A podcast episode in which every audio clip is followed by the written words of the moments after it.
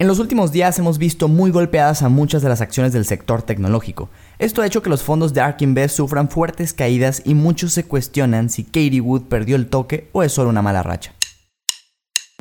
Finanzas en órbita. Así es, ya es jueves de Finanzas en órbita, jueves de noticias en el mundo, noticias en el mercado de valores y como siempre es un gusto poder acompañarlos a lo largo de estos minutos. Rafa, ¿cómo estás? ¿Qué onda, mi Alex? Muy bien, muchas gracias. Y la verdad es que con un tema que creo que da para muchísimo y que se, le puede desmenuzar muchas cosas. Y no sé qué te parezca, pero yo creo que igual podríamos partir un poco de lo general, porque a ver, ¿qué está pasando? Digo, el Nasdaq ha caído un 7.6% desde sus máximos históricos, lo cual lo pone ya relativamente cerca de terreno de corrección, que sabemos que es cuando cae más de un 10% desde su máximo histórico. Y en promedio los cinco fondos de, principales de ARK Invest han caído un 32%. Entonces está relacionado, pero yo creo que igual, no sé si te late como lo ves, pero que empecemos más bien por qué está pasando con el sector tecnológico en general. Ok, me parece muy bien. ¿Quieres eh, poner el tema sobre la mesa o quieres que lo sirva yo? ¿Cómo, cómo lo prefieres, Rafa? Pues mira, yo creo que ya está sobre la mesa, pero vale, le doy. Mira, yo creo que mi razón principal eh, de por qué está cayendo lo tecnológico, y tengo dos. El, una es la inflación y la otra es la sobrevaloración que está habiendo un poco en este sector. No sé si ¿Coincides conmigo o ahí traes tú algún otro tema también? Coincido en la parte de la inflación porque esta es una parte que eh, probablemente los pequeños inversionistas no están considerando. Es probablemente, eh, digamos, como una bola de temor y nada más están eh, haciendo suposiciones, perdón, se me traba un poquito la lengua con esta palabra, pero están haciendo suposiciones. ¿Qué pasa con esta onda de la inflación? Bueno, Estamos en un momento en donde se escucha mucho que probablemente la Fed, que es la Reserva Federal de Estados Unidos, va a dar un anuncio acerca de un repunte de inflación,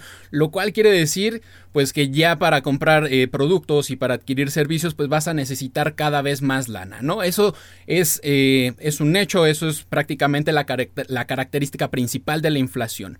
Por otro lado, ¿qué es lo que hace la Reserva Federal? Ellos tienen que aumentar la tasa de interés sobre un instrumento de inversión gubernamental que se llaman los bonos, lo que aquí en México normalmente conocemos como los CETES, y esto hace pues que eh, la, la, inflación no se dispare tanto, la economía se mantenga un poco estable. Los inversionistas, por lo tanto, pues están dejando sus acciones para mudarse a invertir en bonos y eso está haciendo pues que aunque tengamos buenos resultados en el sector tecnológico, pues las acciones reflejen totalmente lo contrario. Que de hecho el, el tema de la inflación ya salió. En abril fue de 4.2% en Estados Unidos, lo cual es muy elevado si consideramos que su tasa objetivo de inflación es del 2%, entonces es más del doble, y que el estimado por los analistas para este mes de abril era de 3.6%. Entonces, pues vemos que también lo supera. Ahora, aquí hay que entender que quizás es un tema más temporal y esto ya lo han venido diciendo en la Reserva Federal, o sea, no están tan preocupados, sobre todo porque hay una tasa de comparación, o sea, del año pasado, de abril del 2020, pues como todavía estábamos súper encerrados, la economía estaba súper parada, pues la inflación fue muy baja. Entonces tú ahorita que comparas con la economía ya creciendo, con la economía moviéndose muchísimo, pues era, era un poco de esperarse que fueran a ver este tipo de inflaciones un poco más elevadas. Aquí yo creo que la pregunta un poco que cualquier inversionista se tiene que hacer, y te la hago también a ti, mi Alex, es si, si es algo temporal o es una tendencia que se va a quedar por varios meses que va a obligar justamente a lo que decías, que realmente tengan que subir las tasas de referencia. Mira, como yo lo percibo y como algunos incluso eh, especialistas lo han marcado también, eh, lo tiran más o menos como entre 6 y, y, 12 meses. 12 meses ya se me hace una tendencia bastante tremenda de aventar. Lo que sí, sí considero que probablemente este mes, el siguiente y probablemente un tercero, sí vamos a estar viendo más caídas al respecto, sobre todo hasta que no encontremos como el nivel de aceptación de la inflación, si es que viene el, el reporte por parte de la Reserva Federal, todavía no hay una nueva indicación al respecto, es por eso que se tiene esta especulación de cuándo lo van a lanzar, entonces están invirtiendo en bonos antes del aviso para poder aprovechar el, lo que la reserva haga. Entonces, no lo veo tan tendido a un año, pero sí al menos tres, cuatro meses. Sí, yo igual no creo que sea tan de largo plazo esto. Y que a ver, hay, que explicar un poco por qué podría afectar esto a las acciones, ¿no? Porque ya bien decías que suben las tasas de referencia, pero esto qué? Bueno, lo que pasa es que el costo oportunidad de invertir en un bono contra una acción, pues se vuelve más atractivo el bono, un poco más atractivo y quizás si no quieres tomar tanto riesgo, pues ya te vas a ir más bien por estos instrumentos gubernamentales. Y por el otro lado, al traer a valor presente los flujos futuros que va a generar una empresa, pues ya tienes una tasa de descuento más grande, lo cual hace que las valoraciones caigan un poco. Que aquí me decías que no estabas tan de acuerdo con el tema de la sobrevaloración. A ver, platícame por qué. ¿Que no estaba tan de acuerdo con la sobrevaloración? No, bueno, no, no, bueno, nada más me dijiste que estabas de acuerdo con la inflación y la otra me diste a entender como que no, pero digo, platícame, a ver ah, qué rollo con eso. Sobre la sobrevaloración, probablemente algunas acciones, no todas, no creo que sea justo también acusar a todas las o, o señalar todas las acciones como sobrevaloradas, pero sí, algunas sí eh, hemos de decir que sí es cierto, ¿no? Aquí la cosa es que, por ejemplo, actualmente vivimos también una situación con los semiconductores que creo que es parte de lo que viene a afectar al sector tecnológico y de paso a esta señora Katie Wood con sus eh, famosos ETFs, ¿no? De gestión activa, pero ahorita vamos a pasar a esto. ¿Qué onda con la situación de los semiconductores? Ya habíamos platicado que estamos en una situación en donde se está marcando escasez de los mismos. Ya algunas empresas están buscando, por ejemplo, Apple ya está tratando de hacer chips con otro tipo de materiales que, bueno, no ocupen tanto eh, silicio y demás.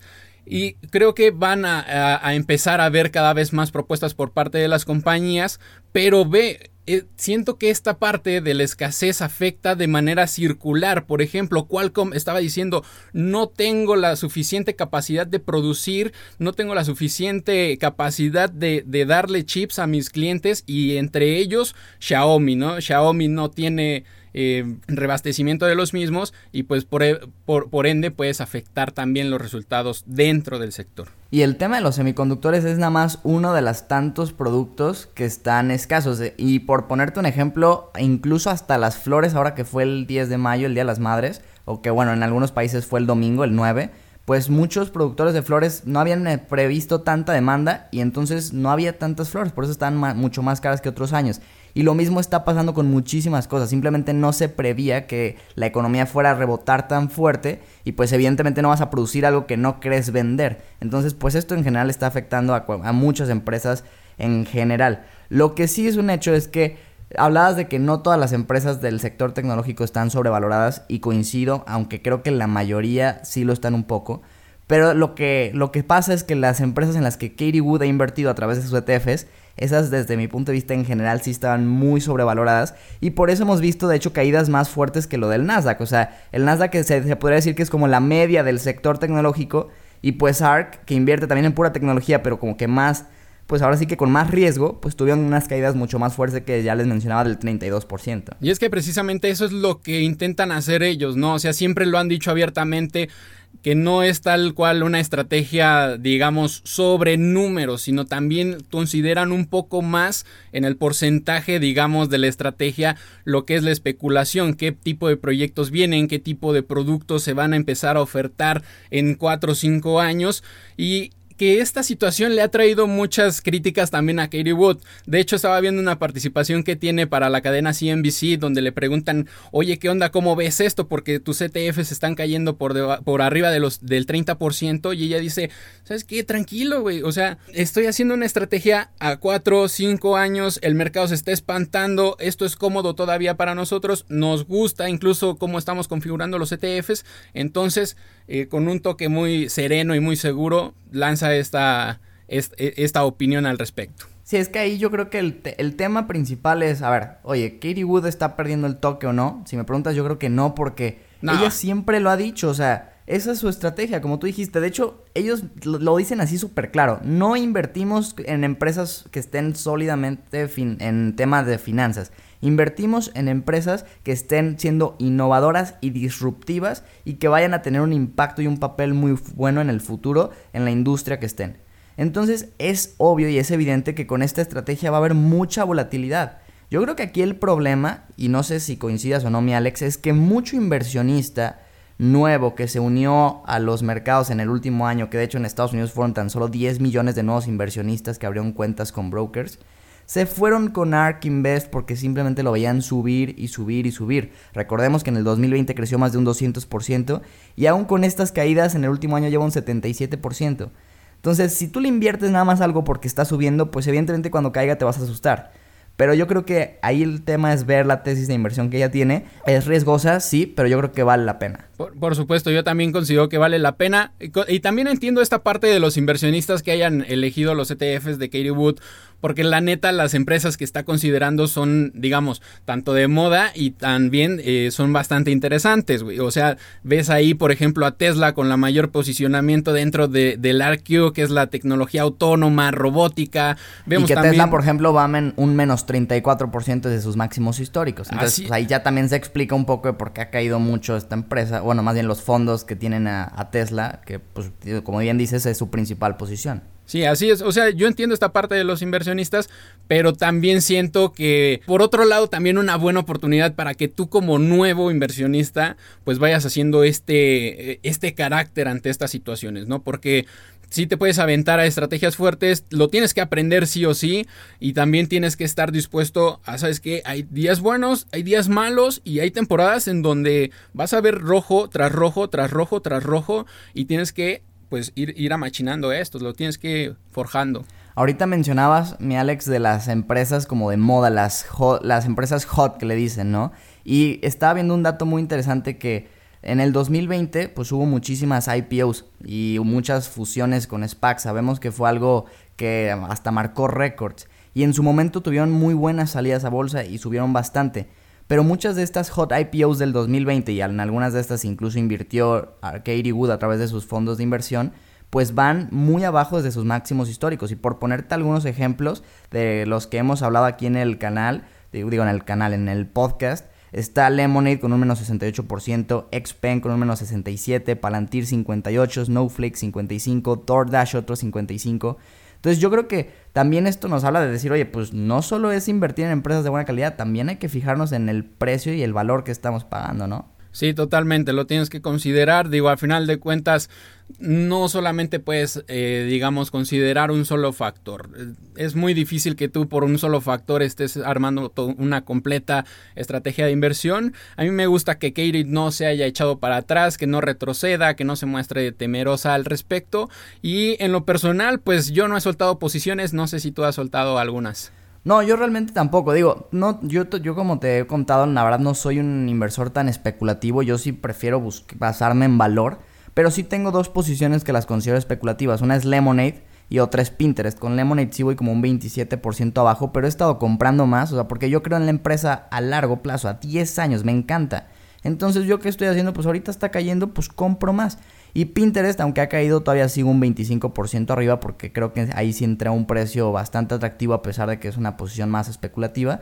Entonces yo, yo estoy muy bien. Ahora, que si tú como inversionista estás teniendo a lo mejor problemas de que ves tu, tu portafolio caer casi como, como esos 35, 40% que están viendo los fondos de Katie Wood, pues yo lo que te diría es que si no te sientes cómodo, empieza a diversificar. O sea, está bien que a lo mejor digas, tengo estos ETFs de ARK Invest porque me dan exposición a empresas que van a romperla lo más seguro en los próximos años.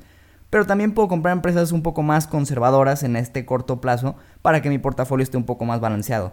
Digo, no sé tú qué consejo les darías, pero yo creo que ese sería mi principal. Yo les daría que aguanten un poquito, que no se espanten, que esto es normal, incluso en cualquier situación económica, si tú ves eh, situaciones contables, si tú ves este, situaciones financieras, al final de cuentas siempre hay ajustes, los tienes que aguantar, entonces creo que con eso yo, yo los dejaría. Bueno, aguantar nada más, pero sabiendo que la empresa sigue siendo igual de buena de lo que tú le ah, investigaste. Sí, claro, sí, sí, sí. Porque digo, sí, también, también es válido a veces que pasa que una empresa pierde algún factor dentro de la tesis de inversión que tú tenías que dice, sabes que ya por este cambio que tiene la empresa ya no se me hace atractiva y a veces sí tienes que asumir pérdidas de decir, pues ya cayó, pero es que ya no creo que se pueda recuperar y pues vendes, pasas la página, no todo se puede ganar en la bolsa y te vas a otra inversión que esperes que en ese, en ese caso sí crezca. Entonces es un poco ahí pues eso.